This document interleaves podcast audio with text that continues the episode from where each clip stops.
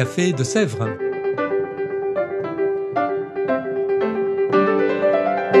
Au Café de Sèvres, on discute philosophie et théologie.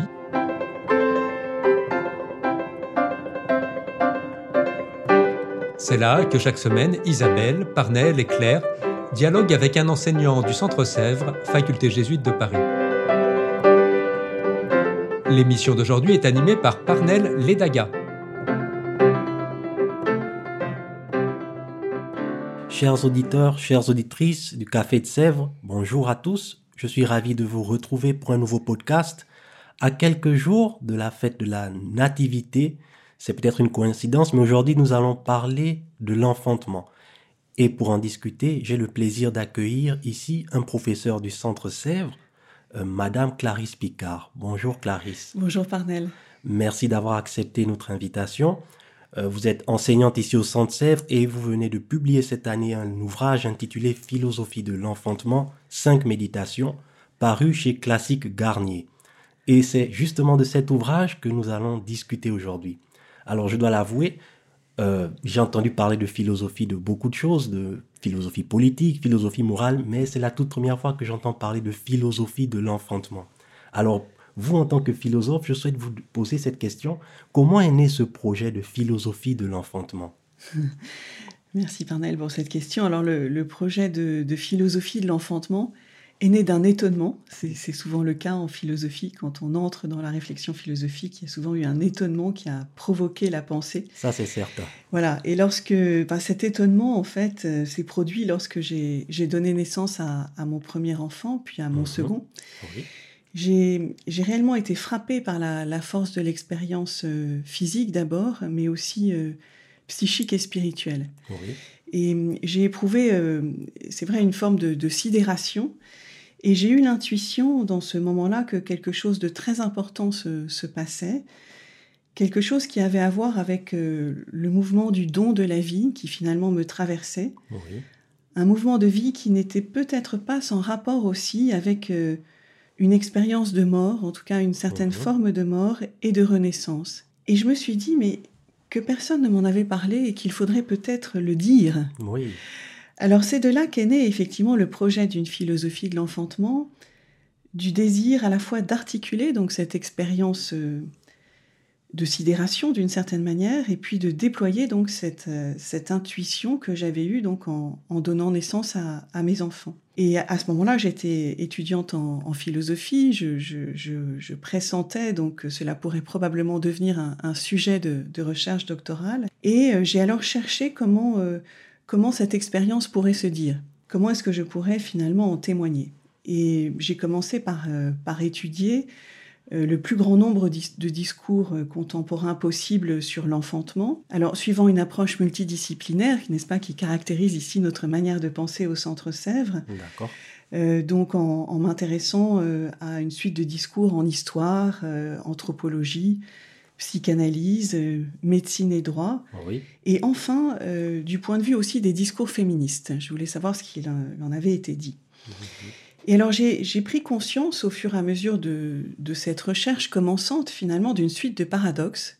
Euh, d'une part, l'important développement de, discours spécialisés sur l'enfantement, notamment dans, les disciplines scientifiques que, que je viens d'évoquer.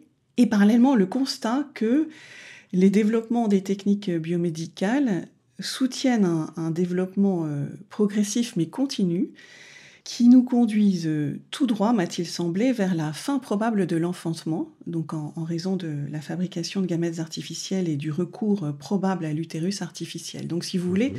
voilà le premier paradoxe, effectivement, une importance de, de discours scientifique sur la question, et puis la perspective de la fin de l'enfantement. Et parallèlement, euh, je n'en étais pas arrivé au terme des paradoxes que j'observais, parce que parallèlement, j'ai relevé en fait euh, l'étonnement finalement d'un silence de la tradition philosophique sur la question du, du, sens finalement du maternel féminin, de la mère et de l'enfantement, qui pourrait être pensée à l'origine de toute naissance. La philosophie me semblait particulièrement silencieuse à, ce propos. C'est exact. Voilà. Et euh, donc, euh, et puis enfin, euh, enfin, dernier, dernier finalement élément de, de, cette suite de paradoxes, le constat que les pensées féministes euh, jusqu'à très récemment, euh, n'ont probablement pas réellement osé s'aventurer sur le terrain d'une réflexion sur le sens de l'enfantement, penser euh, pour lui-même, ah c'est-à-dire dans toute sa complexité, son sens et ses enjeux.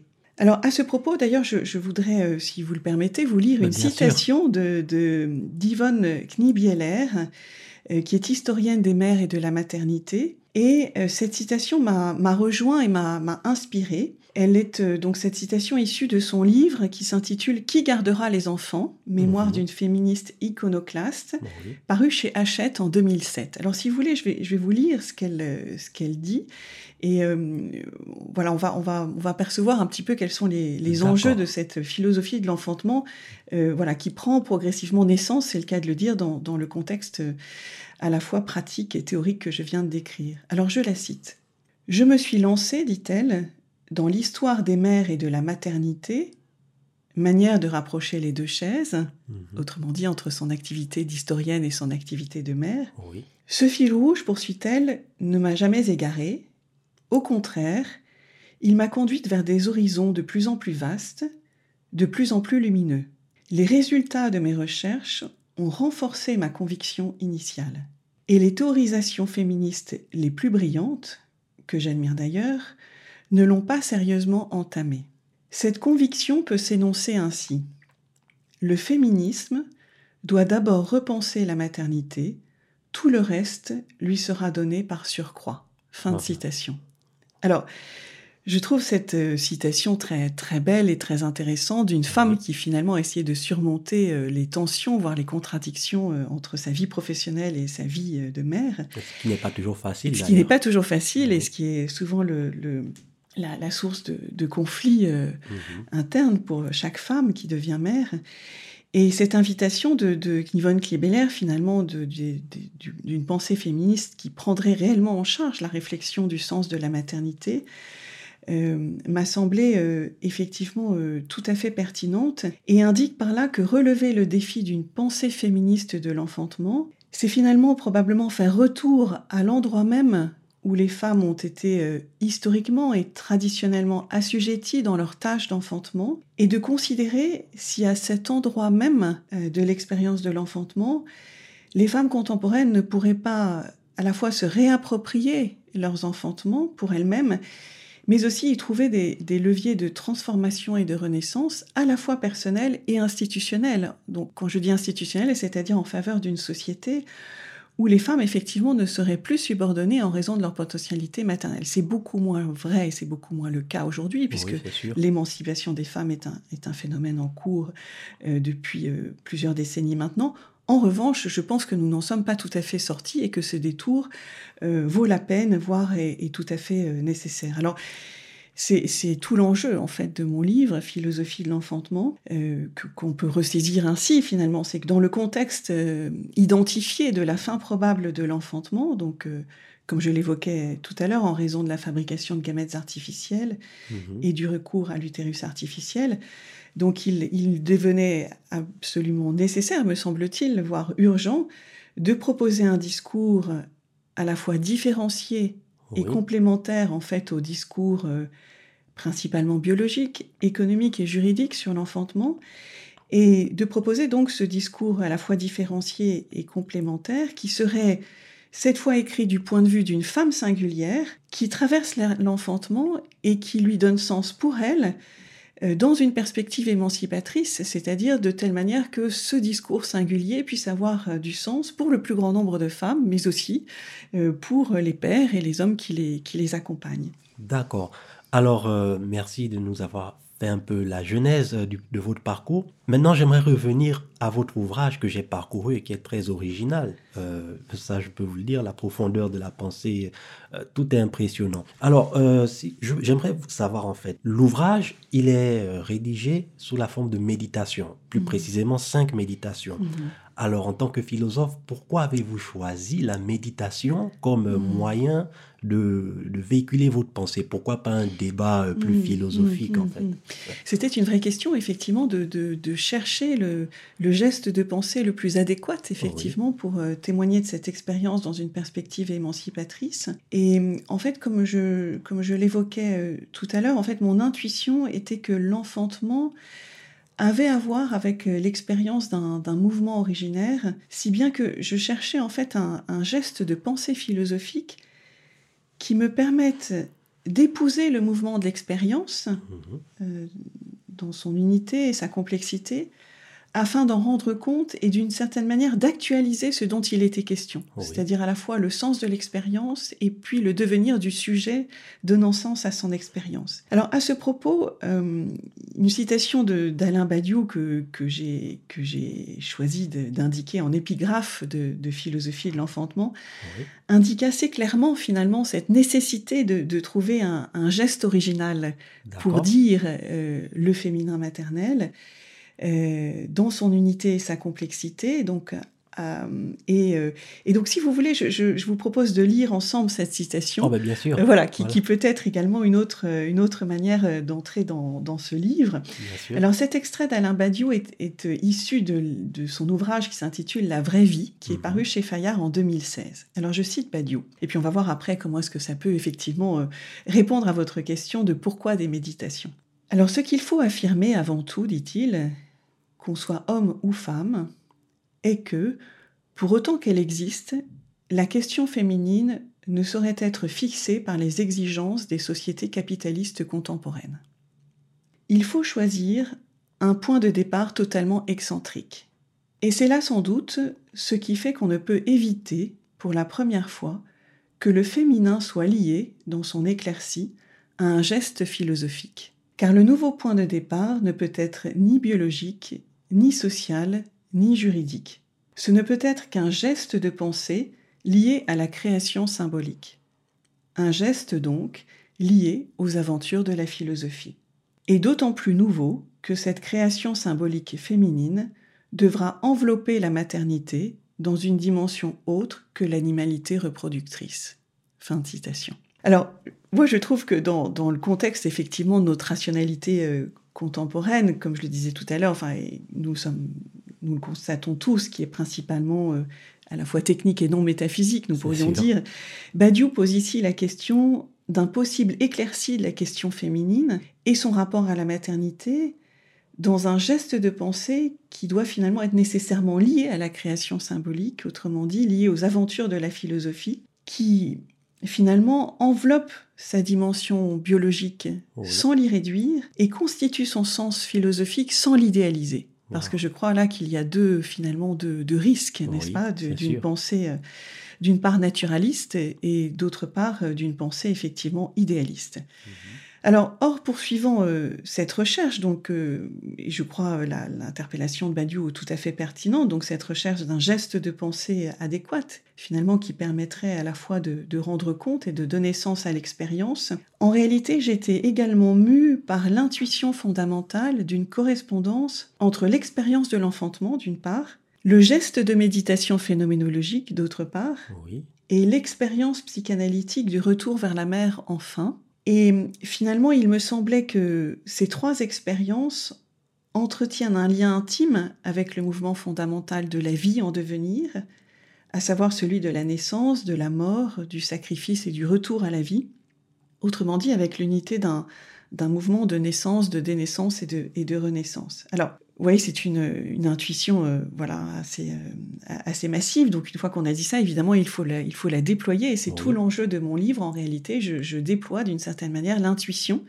euh, d'une unité fondamentale entre ces trois types d'expériences celle de donner naissance, celle de méditer selon le geste de, proposé par la phénoménologie, et puis l'expérience psychanalytique donc d'un retour finalement aux, origines archaïques de, de notre être et de de, notre psyché. Et euh, dans, finalement, dans, riche de, cette intuition et dans cette quête, la phénoménologie, dont, dont, dont Edmond Husserl, euh, phénoménologue allemand de la première moitié du XXe siècle, donc a été à la fois le, fondateur et, et, celui qui a finalement euh, accompli, initié, accompli la pensée. Mhm. Et donc la phénoménologie, qui, qui, en fait est un geste de pensée qui consiste, pour le sujet philans-enfant, à faire retour en soi-même en quête de sens de l'expérience qu'il a vécue pour lui. Et cette quête de sens, effectivement, elle est éminemment subjective, mais l'idée philosophique est que plus une pensée est justement subjective ou le plus ajustée d'un point de vue subjectif, le plus elle pourra rejoindre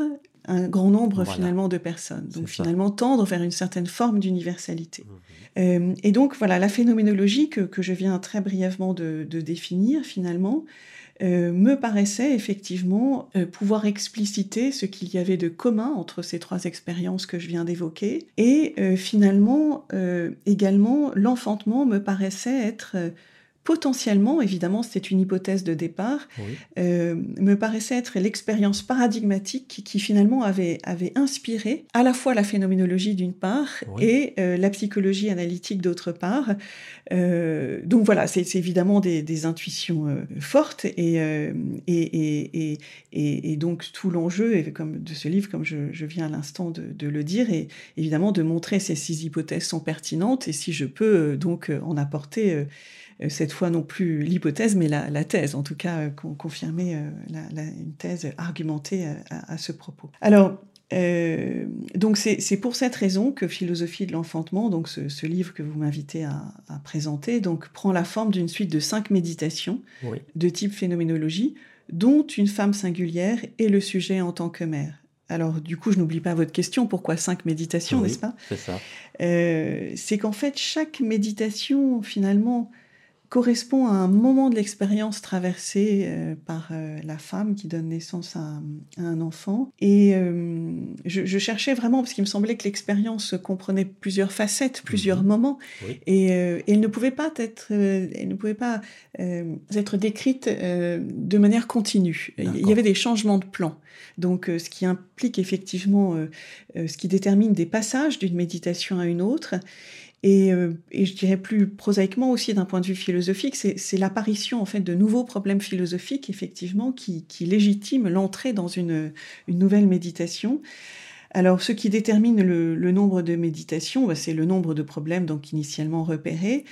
Euh, mais euh, effectivement, euh, depuis, j'ai vu apparaître d'autres problèmes et donc je prépare de, nouvelles méditations, probablement sous la forme d'articles. Donc, nous pourrions en avoir dix méditations. Alors, on ne pourra pas en avoir dix méditations parce que je, pense que je, effectivement, voilà, il y, a, une. Non, mais en tout cas, j'en vois, j'en vois. Disons que très concrètement, j'aimerais reprendre prendre la méditation éthique dans ce livre, qui, qui voilà, qui, qu'à mon avis, on peut aller plus loin.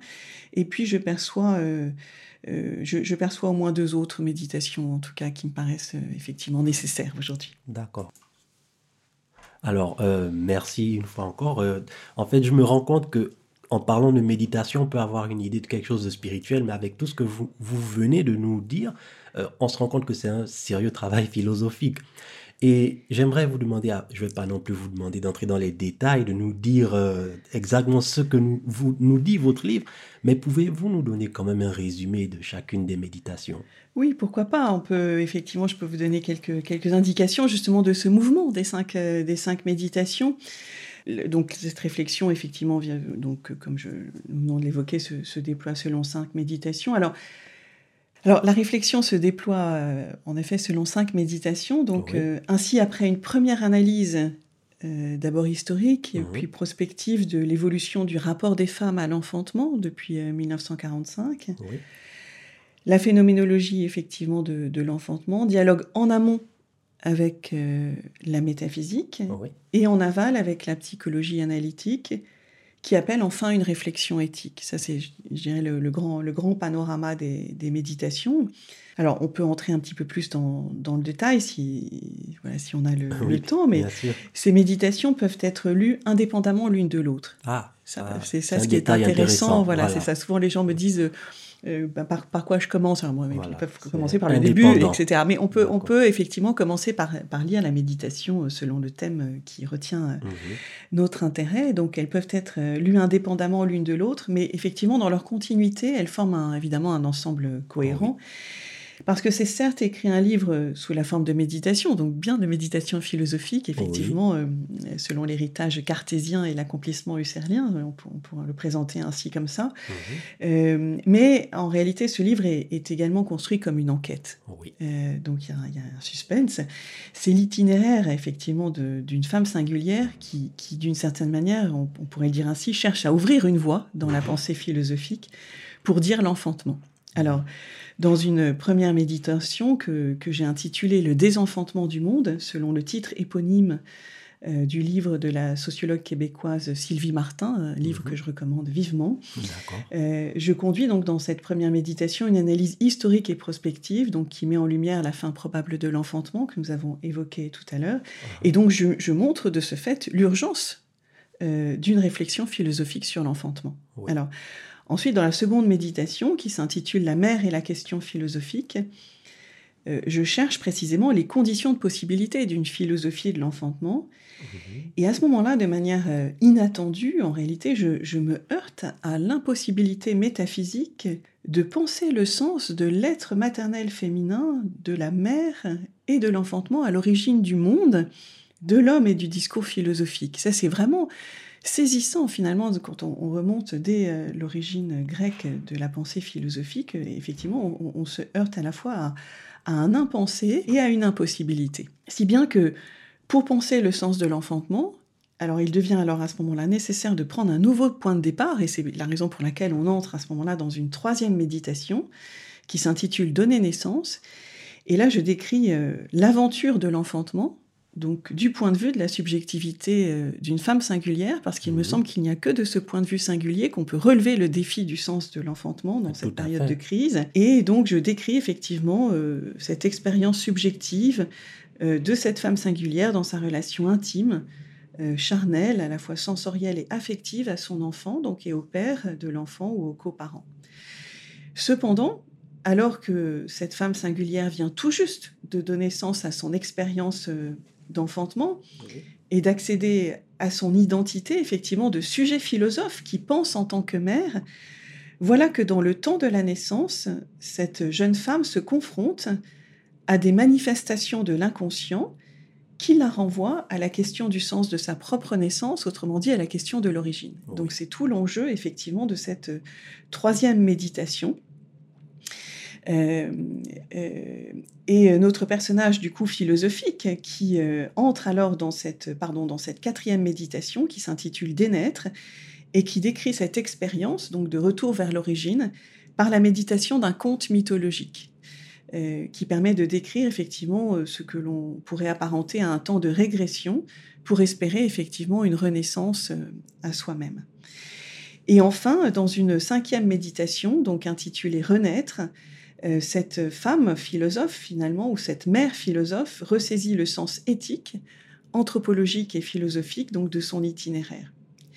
Et finalement, puisque vous le percevez, il s'agit euh, effectivement d'une aventure euh, philosophique. Au terme de ce parcours, la philosophie finalement renaît à elle-même. C'est en tout cas une proposition que j'énonce. Euh, elle renaît transformée d'avoir éprouvé une pensée de l'enfantement, mhm. parce que la philosophie, finalement, se, redécouvre originairement comme pensée de l'enfantement. Je crois que c'était sa vocation, finalement, originelle, euh, dont la tâche est de reconduire les sujets au mouvement vivant d'individuation de soi. Cependant, au terme de cette traversée, la philosophie reconnaît désormais le maternel féminin qui la fonde et la femme qui pense en tant que mère comme sujet de son histoire. Mhm. Donc, sacré retournement. Voilà. D'accord. Alors, euh, justement, dans votre ouvrage, euh, je, l'ai déjà mentionné, on note certains paradoxes philosophiques assez intéressants, mais en même temps quelque chose d'assez spécial que vous avez aussi mentionné, c'est la fin probable de l'enfantement mhm. avec euh, la création de gamètes artificiels. Alors, dans l'horizon de la fin probable de l'enfantement, quels enjeux se dégagent de ces méditations? Alors, il y en a plusieurs. Bon, l'enjeu, l'enjeu philosophique d'abord que je viens d'évoquer, donc je, je, ne vais pas y revenir, mais un enjeu anthropologique, bien sûr. Parce qu'interroger le sens de l'enfantement, donc à l'heure de sa probable fin, révèle, en tout cas permet de révéler le sens anthropologique de l'enfantement, donc dans le processus de notre humanisation. C'est ça, je crois, un des enjeux majeurs de cet été, de, cette, de cet essai, euh, c'est que finalement, il nous permet de, de prendre mieux conscience que nous naissons par différenciation des chairs et en premier lieu euh, de la chair maternelle. C'est en effet de la, la, différenciation des chairs et, et, et donc des chairs maternelles et enfantines que naît la pensée autrement dit la civilisation. Et je crois que de penser philosophiquement l'enfantement, à l'heure de sa probable fin, permet de nous, de nous, quand même de nous resituer dans cette perspective anthropologique fondamentale, c'est-à-dire que la pensée, la civilisation naît de cette relation primaire euh, originaire donc entre entre la mère et son enfant. Euh, donc euh, effectivement, le, sa perte serait serait donc catastrophique, catastrophique pour pour la, la, culture et la civilisation. Alors or dire ce cela, évidemment, engage aussi euh, des mutations euh, sociopolitiques concernant la, la, place des femmes euh, dans, dans, notre société, parce que là où les femmes euh, étaient traditionnellement finalement subordonnées dans l'enfantement, mmh. eh bien, ce parcours montre que, au contraire, elles traversent cette expérience en créant de la différenciation qui est donc la, la condition de, de, la culture et de la, et de la civilisation. Et donc, finalement, étant maintenant collectivement plus conscients de cela, oui. nous réalisons que la, la, subordination intime, sociale et politique des femmes ne fait définitivement plus sens mmh.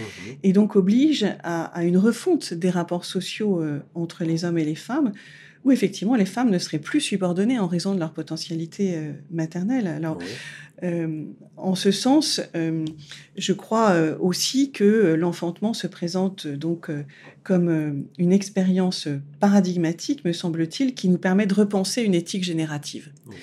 Et c'est-à-dire une éthique de nos relations familiales, intergénérationnelles et intragénérationnelles, c'est-à-dire comment donnons-nous naissance et comment souhaitons-nous donner naissance, mais aussi de nos relations sociales et politiques sur le mode génératif, oui. c'est-à-dire du point de vue de leur fécondité sociale et politique. Donc je crois qu'il y a vraiment un enjeu euh, qui dépasse euh, l'expérience euh, intime de l'enfantement, donc dans, dans une, la possibilité d'une extension sociale et politique.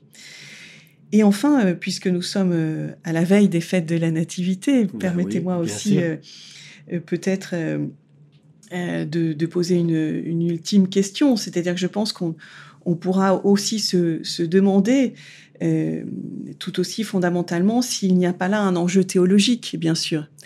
Euh, là où les femmes euh, donnent naissance, nous venons de le voir dans, dans l'unité d'un mouvement donc de naissance, de dénaissance et de renaissance, n'ont-elles pas d'une certaine manière une, une intelligence, euh, l'expérience réelle, peut-être même la clé initiatique du mystère singulier et irréductible de l'incarnation de Jésus-Christ, question à mon avis euh, que nous commençons tout simplement à entrevoir. Oui.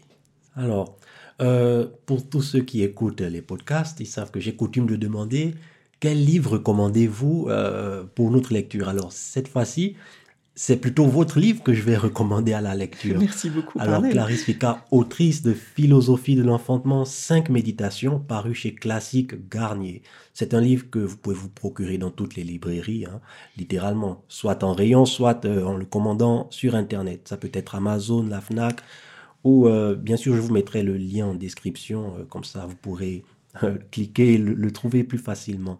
Merci infiniment à vous, Clarisse, d'avoir accepté notre invitation. C'est moi qui vous remercie beaucoup, Parnell, pour notre échange. Voilà, quant à vous, chers auditeurs et auditrices du Café de Sèvres, merci de votre fidélité. Je vous souhaite à tous et à toutes déjà euh, un joyeux Noël et de très bonnes fêtes de fin d'année.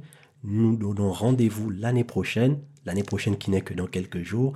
D'ici là, portez-vous bien et à très bientôt. Au revoir.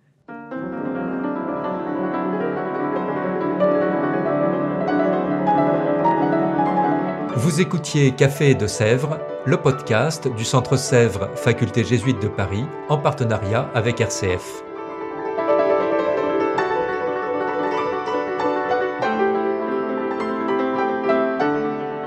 Toute l'équipe vous souhaite une joyeuse fête de Noël et vous donne rendez-vous pour le prochain épisode le lundi 2 janvier. En ce temps de fêtes et de rencontres, n'hésitez pas à faire découvrir ce podcast à vos proches et à leur proposer de s'abonner sur leur plateforme préférée Spotify, Deezer, Apple Podcast ou Google Podcast. Joyeux Noël et à l'année prochaine